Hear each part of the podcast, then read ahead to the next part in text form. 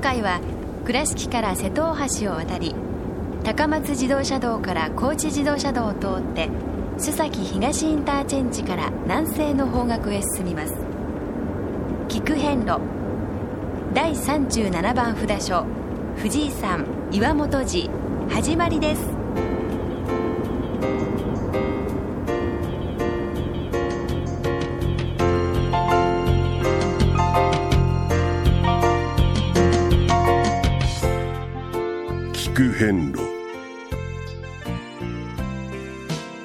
四国八十八箇所をお坊さんの先立ちのもと一つずつお送りする番組です。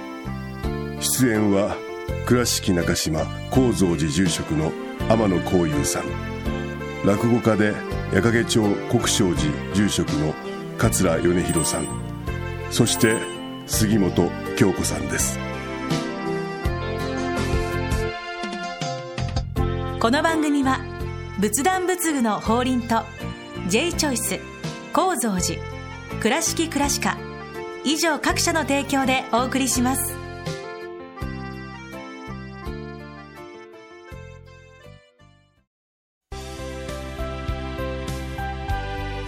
仏壇の法輪は井上の法要事業部として仏壇墓地墓石ギフト商品すべてを取り揃え豊富な品揃えでお客様にご奉仕いたします。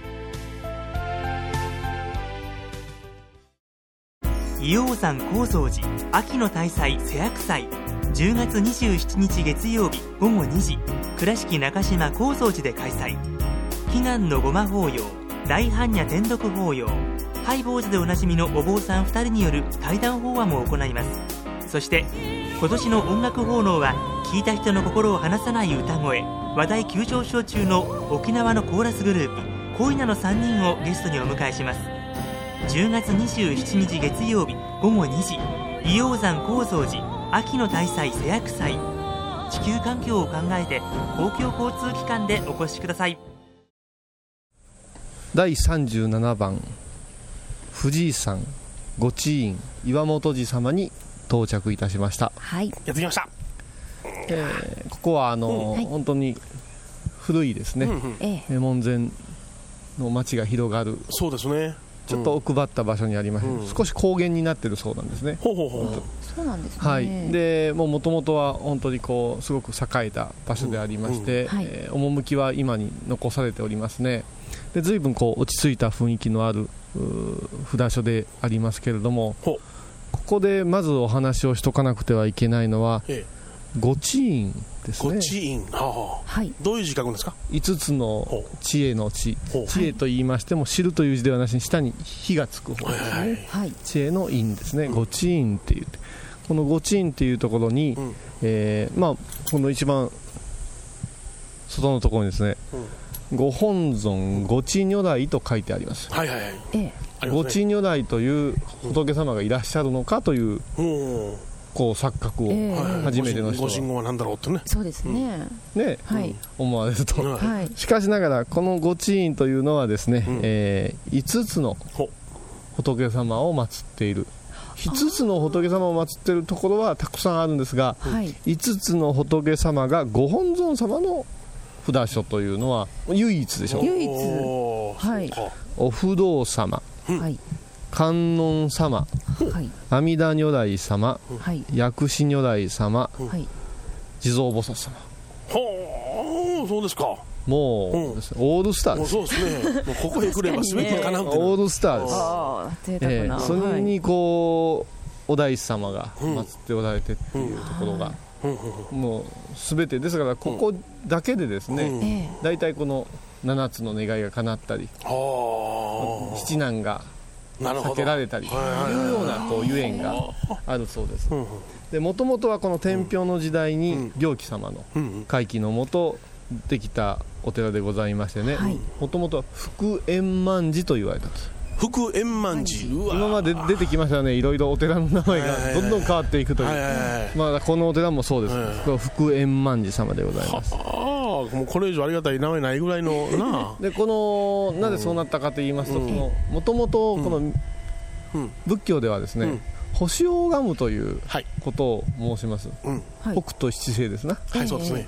7つのこの配置によってですね、うん。人の運命ん。そのさまざまなものを司りますっていうような拝み方があるんですが、ええそれをこう元に考えられたん。境内それからこの本尊様を迎えることを感情っていうんですけども、その感情という考え方があって、ええ。そこの根本としたんではないかっていうことが伝わっています。でそのうん。根本をこう行基様がなされたっていうのですけども、それはまあ諸説はい。あるんじゃないかなと思うんですけれども、この福円万寺さんをですね、えーというお名前から今度はお大師様の弘法大師様の時代になった時に、うん。今度はですね五社うん。五寺建立ですか？ら社をたくさん建てられたわけです、はでそれぞれの社お社にいろんな役割を持たせたわけですよ、ええ。ここはこういうことを拝みます。ここにはこの仏様を祀ります、その配置もですねでたらめではなくて、はい。すべてに意味をつけさせて一つの境内町全体が一つのこの曼荼羅、一つの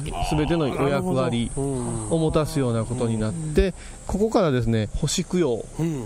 というようなものが広がってきたわけですよ、なるほどね。でこの星供養というのは、えーこれはあの密教人真言密教人におきましてはですね、えー節分のはい。ところを起点とします。節分といっても、えー数あるんですけども、はいはいはい。えー冬の方の節分ですね、はいこの春の節分、はい。ああのの豆まきする方ですね。そうです、はいえこの豆まきももともとはゆえんがね、ええ。あるんですけどこの節分で厄払いするでしょ、えはい言いますね。はい。あれはみんな何の抵抗もなくに、うん。節分だから厄払い。はいはいはい鬼は外で福は内だってやってますけれども、あれも実を言うとそのふ星供養から来た演技なんですよ。はい。わかりますか？天体をええ。こうちょっと観察すると常に星の動き、うん。配列というのは刻々と変わりますね、えこの配列に関しまして、はい。我々の命を司る星を決めまして、ええ。ーそれぞれの、えーお祈り方法を綿密な計算のものにええ。出しているのがこの星供養と言われるものでありまして遠くインドから伝わって日本真言宗密教へ伝わってきて、はい。えーこの一番大きく変わるう時が、えー節分のはい前からええ。ずっと節分にかけてはい。運命がぐるっと変わると。ほほそこでみんな一つずつ年を取る。ええ。その時に、えー役になったり、はい。それからまた、えー後期いい方向へ転がったり、えーすると。ですからその星を拝むことによって本命を拝むことによって、うん。皆さんの吉凶がええ。1年間案ずられる、はい。もう命乞いのお祭りと言ってもいいぐらいの、なるほどな。運命を司るんですからね。ええ。これは命がけでしょうな。ですから曼荼羅っていういろんな曼荼羅あるんですよ、今後書いてある、うん。星九曼荼羅なんていうね、曼荼羅もありまして、まあ、めったと目にする機会はないんですけど、もしお手元に密教関係の、はい。あ図録なんかあったら見てもらうとですね、本当に不思議なはい。星座のような、ん。あ絵柄が配置された曼荼羅もあります。でこれをきちっと拝むことによって、えー2月の3日を無事迎えて、ええ。この迎えた2月3日からの1年間のはい。無事安全、もう家内安全交通安全の次元ではなくて、はい。命1年輝かしましょうというこういう供養え方法、かなり行者にも力がね、あの必要だとされてるんですけども、その星区を根本的にええ。地上に再現なされようとしたええ、まあ、最初と言ってもいいような道場がこのお札書となると言われているんですよ。なるほどね。ですから、まあ、今我々があの簡単に、えー節分だから厄除けよって言ってることの根本はそういうお話があってのはい。今なので、そのあたりもちょっと研究なされると、はい。この年の迎え方取り方も変わってくると思います。で今日はこういうことも味わえる場所じゃないかなと思って、はい。えー散策そしてお参りさせてもらおうと思います。聞く変路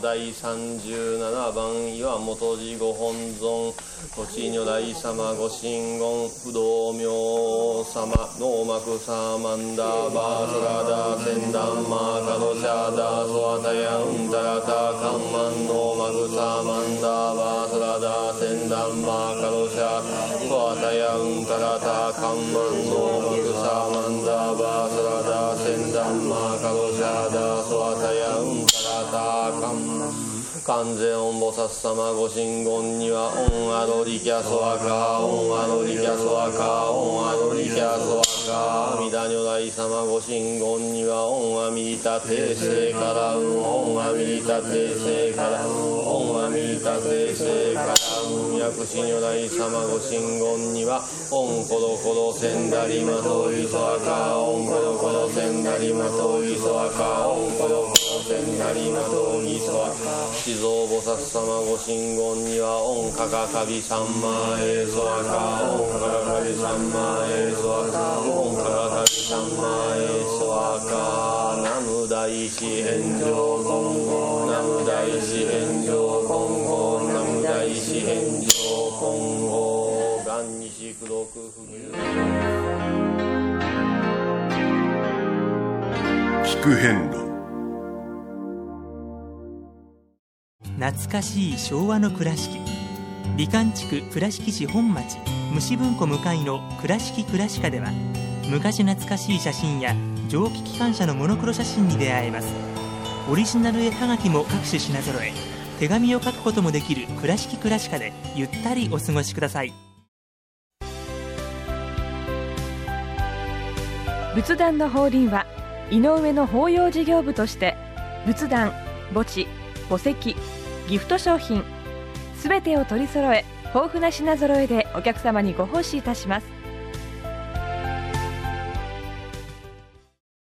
倉敷からお車でお遍路に向かうあなた。車の調子は万全ですか？水島北緑町の J チョイスはあなたの愛車を真心込めて整備点検いたします。安心の車で安全運転。交通安全道中安全はお大師様と J チョイスの願いです。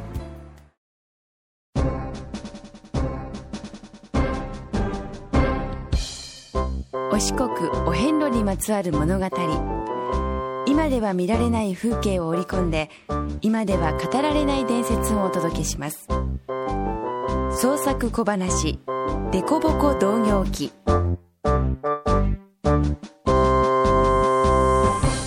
えー、第37番お札書岩本寺のご本尊さんは5体もあるんやて。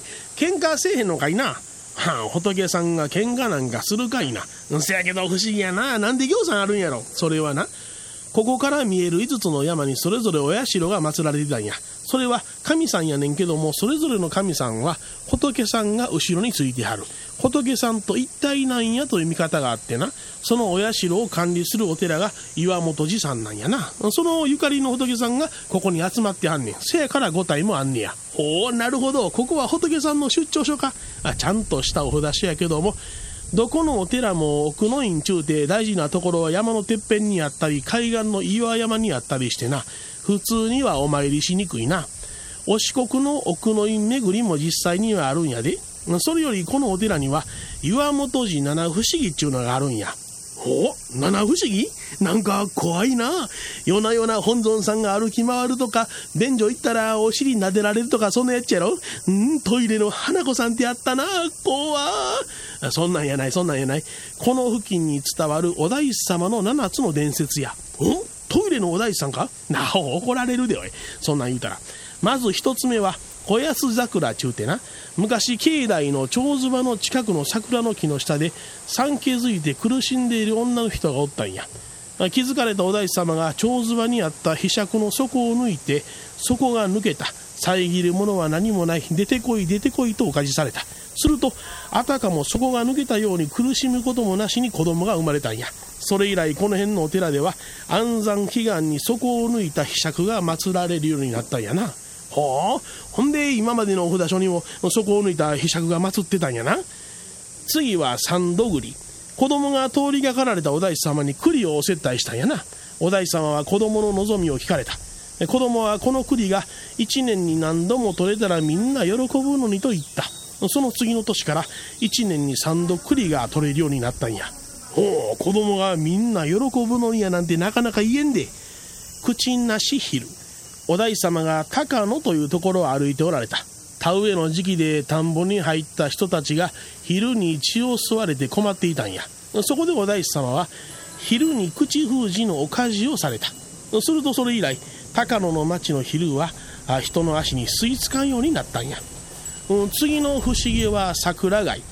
おきつの浜ともお室の浜とも言われてるけどこの地にいおりを結ばれたお大師様が桜の時期やのに花が散っていたことを嘆いて歌を読まれたんやな。すると磯に散らばった貝殻がたちまち桜の花びらへと姿を変えてお大師様の心を慰めたというんやで。ほう貝も粋なことしよんな。お大師様が使い古しの筆を埋められまたその場所へ行かれると草が生えていた。引き抜いたら根っこは筆の形をしててそれ以来その草を筆草と呼ぶようになった。これが筆草の不思議。薄紅色で三角の花が咲く蘭のような花でらっきょうのような根がついている。ネジ花のことやろうと言われてる。尻なし貝というのがあってな。お大様が伊予木川を渡られた時先の尖った巻貝に足を刺されはったんや。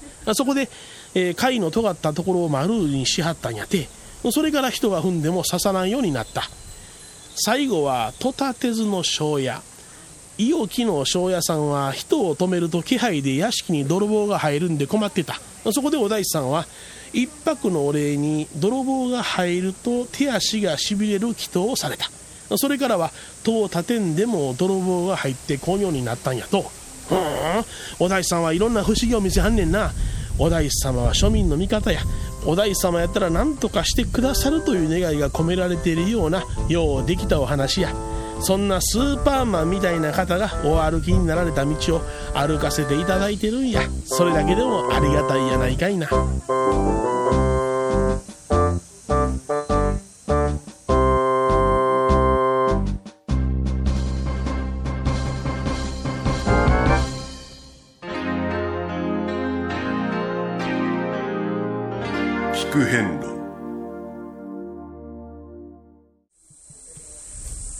今あの本堂のはい。はい。でのお勤めを収めましたけれどもええ。今本堂内へ入れていただいてお話をさせてもらってます。はい。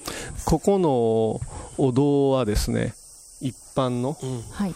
私たちの菩提寺うん。町のお寺さん村のお寺さんっていう感じがしますねっていうような話でなるほどそうだなと思ってパッと見るとお花が生けてあって、はい。えーたくさんのお供え物が積まれてあって、はい。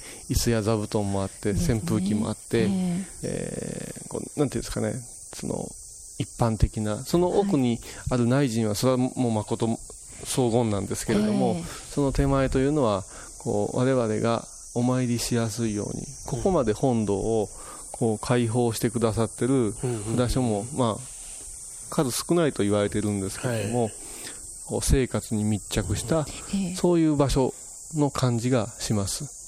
ある意味生々しいんですね。ああなるほどな、うん。でこれなんで生々しいかと言いますと、やっぱし生活に密着生々しいいうところで一番最初門前のお話に戻ってもらわなくちゃいけないんですけど、結局何か言ったら人の命を伸ばす。はいはい。人の命を磨き上げる祈願書、ええこれが七難七福っていう考え方なんですけども、えー星供養っていうところにゆえんするんですけれども、そういうことをずっと拝んできてるお寺というのは我々にとっては身近であって、はい。なくてはならんもんであって、札所だからお遍路だからというよりはもう地域町の方々が頼りにするはいはい。そういう場所としての開放というところでありますから、はい。そういう意味ではすごくこう本当に我々のちょっと感覚とは違う、はい。それでいて身近でありがたい雰囲気のお札所じゃないかなと思います。こう天井を見てもらいます。ももらいましてもですね。カラフルな。絵がね、えー天井絵がありまして、い。えーいろんな方々が多分こう描かれたんだと思うんですけれども、はいあの昔はこうあの山野草を描いたりですね、はい。はいそれから鳥の姿を描いたり、はい。それから蓮の絵を描いたりしますけれども、まあ、今いろんな趣向を凝らして、えー新しく落見なされる場合に皆さんに一枚いかがですかって、まあ、色紙を一回り大きくしたような板を渡しましてね、そこに絵を描いてもらうっていうようなことをなされるお寺がありますがあここもまさにそういう形を捉えています。でこれ天井の形が少し変わっていまして、格子の天井木片におのおのの斧と書きまして、えー、豪って読むんですけども、これ豪天井っていう種類の天井なんですね、で豪天井はあの神仏を祀るお寺あ場所にはあ豪天井を用うべしっていうようなことが言われてます。でこの豪天井はなぜこういうことにするかって言いますと実は木は、えー打ちつけたり、えーするんではなくって、えー組み合わせて、はい。えー折るのが一番力を強度が増すんですね、はいはいはいそれで言いましても風が吹くとゆらゆら揺れながらその合同士が角同士がこう許し合いますのでええ。力を逃がしますから地震とか、それから風に強いとされているんですよね、ですからこうこういうことで合天井、で私はねちょっとそういうことでじゃあそれで終わりかな。ってその建築工法としての合天井かなって思った時に一度その宮大工さんにもお伺いしたことがあってほあのねあの結局人と人物と物、全部つながってこの世があるでしょ。うはいはいはい。あの世もあるでしょ、はい。それを日本人は孔子という形でああ表したんだ。表したと言われています。でその孔子というのが、えー、と横にある、あ障子であったり、はい。それから建具であったり、畳の目であったり、それをずっと上に回しますと,、えー、と上に一つ一つの語があってそのつながりつながりのところに仏神そして我々がお出してものを取ってつながって包み込まれるような形として、えー自身がいますよっていうことで。だから諸説ありますけどもこの畳できちっと勤めしてるとその号の組み合わさった間からスーッとですね神仏が降りてこられて仏の世界が変満するなんていうようなこういうあの感想イメージの世界もああるそうです。そういうようなあことだということで拝まれるとまたこう拝みやすいんじゃないかなと思って紹介しました、聞く遍路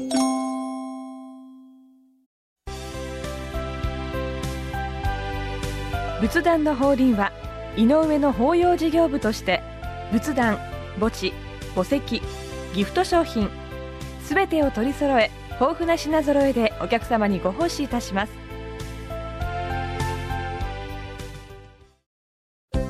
聞く遍路の最新情報や出演者のブログを見ることができるウェブサイト聞く遍路 .com 番組をお聞きになった後でホームページをちょっと覗いてみてください。音で紹介した内容を写真でご確認いただけます。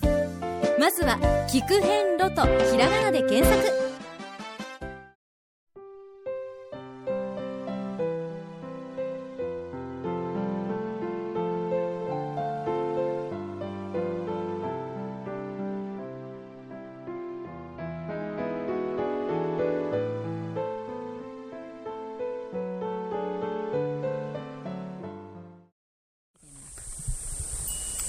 どうもお疲れ様でございました。はい。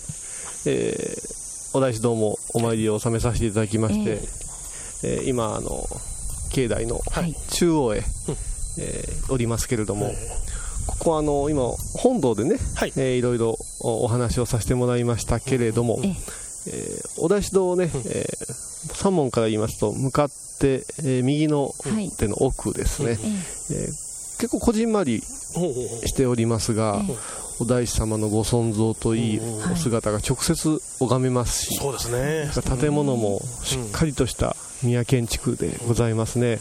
あのー新しい建物と古い建物が混在しておりますけれども、あのー一つ一つ、例えば長ズバですね、あいいですよねの彫り物もかなりのものです。それから、この小道堂は、の大きさは、ちょっと、やっぱし、この以前の繁栄をこう象徴する形ですね、はい。それから特筆すべきは、やっぱしあの寛義天、そうですね。商店さん。商天様を祀っておる円堂ですね、このま丸いあの筒と書くんですけどもね、あのその中にあの、まあ、素晴らす素晴らしいというか、すごいお姿のね、えー神様を祀ってらっしゃる寛義天と言われる、えー方のですね、えーお堂があるんですけども、円形で、うん、立っておるのは、私、久しぶりに拝ましてもらっ私もですわ、うん。この本当に円なんですよね、そうですね。筒にこう屋根がついた、ええ。それがちゃんとした、えーこの木造建築で、え決して大ぶりではないですけれどもきちっとした彫り物と、はい。それから杉野さんも気づかれましたけどこの木材え大きな木材の曲面をそのまま使ってるという、そういう形の建物でこれはあの本当にここでないと、そうですね。拝むことができないような建物だと思いますので、ぜひそういうものもおじっくりとまた鉄道好きの方にはたまりませんね。あのー私もびっくりしました。初めてなんですよここお参りさせていただいた時に列車が走ったのは、えー本堂を正面に見て向かって左手。左手のはいすぐ旗ですよね、そばですね。列車がですね。何って言いましたもんね。林の中をですねゾーってこうえ。走り抜けます、はい。はい、あのそういう場所でございまして、まあ、あのこのね、この高知へ列車が走るときに土地を譲られたんですね。みんなのためにいうことであの列車も近くで拝める境内、なかなかでございます、えーまあ、そういうゆっくりとね散策するおつもりでお参りされてはいかがでしょうか。えーさて次回は第38番佐田山金剛福寺様へお参りします、はい。いよいよですよ。いよいよですね。この岩本寺様からは車ならばですね、えー94キロ約2時間半の道のりです、はい。はい。歩きますと、えー86キロから90キロと言われていまして時間にしますと28時間、そんな時間聞いたことございません。たええーひたすら歩くという、はい。足摺りの行が待っております、えー次回は第38番金剛福寺様をお参りいたしましょう。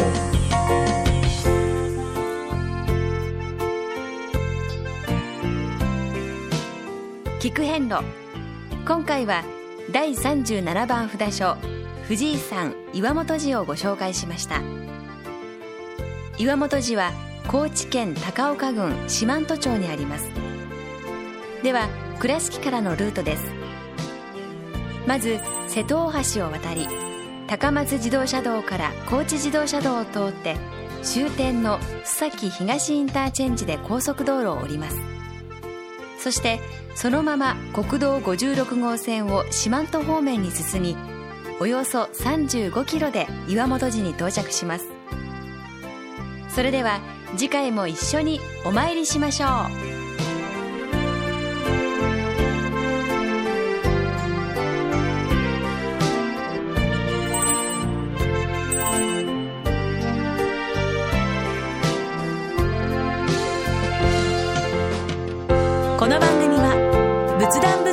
法輪と J チョイス構造寺倉敷倉歯科以上各社の提供でお送りしました。